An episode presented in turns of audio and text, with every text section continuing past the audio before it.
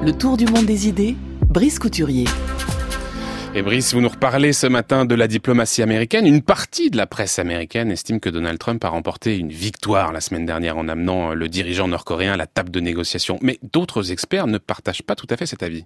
Oui, le spectacle donné par Donald Trump à Singapour était destiné à faire croire à son électorat que l'homme fort de Washington était parvenu à ramener à de meilleurs sentiments le Little Rocketman de Pyongyang. Mais qui aurait imaginé, il y a cinq ou dix ans, un président de la première puissance mondiale qui vienne adouber loin de chez lui le dictateur sanguinaire d'un État misérable peuplé de moins de 25 millions d'habitants? La poignée de main qu'on prétend historique vaut-elle pour absolution des crimes contre l'humanité commis par ce régime? Rappel, selon les estimations d'une commission d'enquête de l'ONU, entre 80 et 120 000 prisonniers politiques sont détenus dans les camps de concentration nord-coréens. Comme souvent dans les États totalitaires, la vie en liberté ne vaut guère mieux que la vie en camp. Les Nord-Coréens souffrent de pénurie et de malnutrition, la faute en incombe intégralement à la dictature et à sa gestion absurde de l'économie du pays. Et c'est à ce dictateur pseudo-communiste héréditaire que le président des États-Unis est allé faire des mamours Peut-on s'en affliger sans se faire traiter de droit d'homiste par les partisans d'un réalisme politique machiavélien? Bien des observateurs moins pressés font remarquer que cette tragique pantalonnade américaine est peut-être destinée à masquer le terrible échec des États-Unis face à leur seul vrai rival en Asie-Pacifique, la Chine. Un expert indien, Brahma Chelane, interroge qui d'Obama et de Trump est le responsable de la perte par les Américains de la mer de Chine du Sud? Obama, parce qu'il n'a pas bronché en 2012 lorsque la Chine a occupé le récif de Scarborough, situé au large de l'île philippine de Luçon. Cette passivité américaine a encouragé la Chine à construire et à militariser un certain nombre d'îlots artificiels à partir desquels elle menace ses voisins et les plie à sa volonté. Ainsi, le Vietnam a été dissuadé d'exploiter des réserves pétrolières et gazières récemment découvertes dans ses eaux territoriales.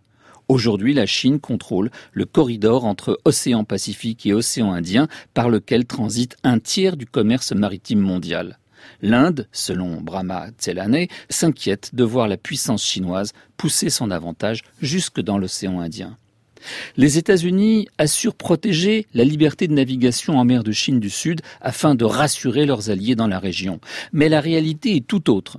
Pékin prétend avoir averti et expulsé récemment deux bâtiments de guerre américains déployés à l'occasion des manœuvres navales FON pour Freedom of Navigation. Et les Alliés comprennent que la protection de Washington est dévaluée. Comment vont-ils prendre les importantes concessions militaires faites par Trump à Kim Jong-un sans aucune concertation préalable avec la Corée du Sud? Sur le plan commercial, on ressent face à Trump la même impression. Les proclamations tonitruantes masquent mal un échec américain qui ne date pas de sa prise de fonction. L'importante délégation commerciale envoyée par les États-Unis semble être revenue les mains vides de sa mission en Chine, écrit ainsi l'économiste Danny Roderick.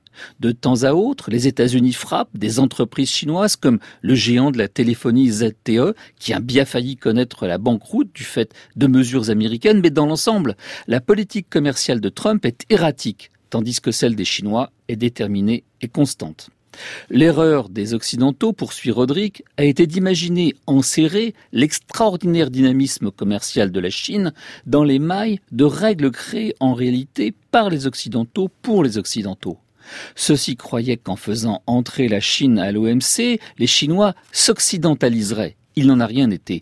La Chine a persisté à mettre en œuvre les méthodes qui ont permis son formidable développement et son succès inégalé sur les arènes de la mondialisation. Elle déploie des politiques industrielles volontaristes, elle protège sélectivement des secteurs d'activité privilégiés, elle subventionne certains crédits aux entreprises, elle favorise ses propres entreprises publiques, elle exige des transferts de technologie de la part des entreprises autorisées à s'installer sur son sol. Bref, elle ne joue pas le jeu, elle viole les règles de l'OMC. La stratégie commerciale chinoise consiste, selon un de ses responsables, à ouvrir la fenêtre, mais en y plaçant une moustiquaire. Ainsi, l'air frais des investissements étrangers et de l'innovation technologique y rentre, mais pas les éléments nocifs tels que la volatilité des flux de capitaux, ni certaines perturbations créées par les importations. L'agenda commercial de Trump, conclut Roderick, est dicté par un mercantilisme étroit qui privilégie les intérêts des entreprises américaines sur ceux des autres partenaires. Les alliés risquent d'en faire les frais bien davantage que les Chinois. Comme l'écrit Nicolas Bavray, l'Europe est menacée de devenir la variable d'ajustement de la rivalité commerciale entre Washington et Pékin.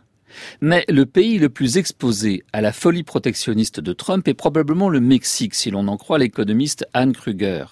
En exigeant que les ouvriers de l'industrie automobile mexicain soient payés à égalité avec leurs homologues mexicains, Trump montre qu'il n'a rien compris à la chaîne de valeur transfrontalière, car les constructeurs automobiles américains ne pouvaient rivaliser avec leurs concurrents européens ou japonais qu'en s'appuyant précisément sur les composants importés à bas prix du Mexique.